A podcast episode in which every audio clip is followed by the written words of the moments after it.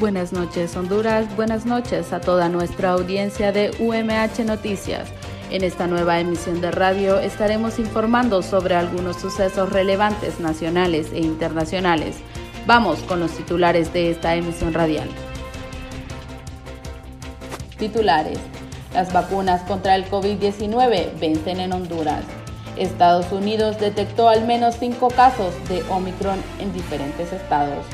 Pérdidas millonarias, muestra la NE. El Omicron se extiende sin causar muertes, pero sí afectando la economía. Al menos 6.000 actas restantes para terminar el conteo a nivel presidencial.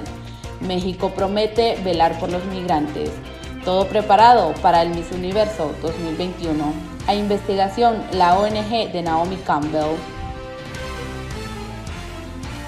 El COVID-19 ha dejado desde el 2020 al menos 10.413 muertos y 378.113 contagiados.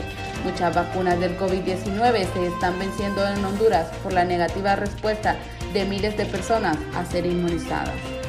Estados Unidos confirmó el primer caso en su territorio de la variante Omicron. Ha detectado casos confirmados de la variante del coronavirus en California, Minnesota, Colorado, Hawái y Nueva York. Se sospecha que posiblemente en más partes del país. Por cada 100 gigavatios de energía al sistema, el 34.6% muestra fugas por fallas en el sistema de distribución y de transmisión. No obstante, las pérdidas sumaron 12.885.4 millones de lempiras. Son los datos de enero a octubre de este año 2021.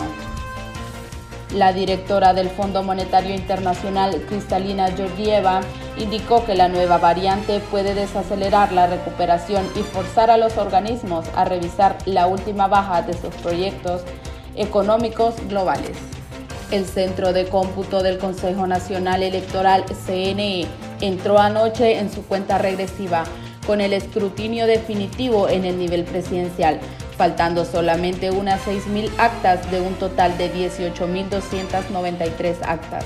El colegiado había procesado 69%, un 8% que no se había publicado porque traían incontingencias y la otra parte que aún está pendiente de procesar. El gobierno mexicano promete este viernes velar por los derechos de los migrantes cuando Estados Unidos reactive la próxima semana el programa de protocolos de protección al migrante o quédate en México.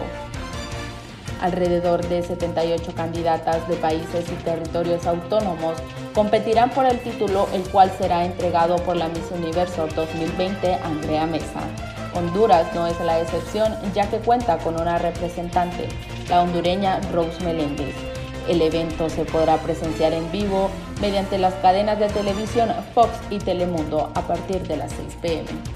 La modelo acusada de fraude fundó Fashion for Relief en 2005 con el objetivo de recaudar fondos para los niños de escasos recursos en el mundo ha sido objeto de una investigación por parte de la Organización de Control de Organizaciones Benéficas por problemas de una mala gestión en sus finanzas. Hasta aquí esta emisión de radio comunicativa e informativa de noticias nacionales e internacionales del día de hoy.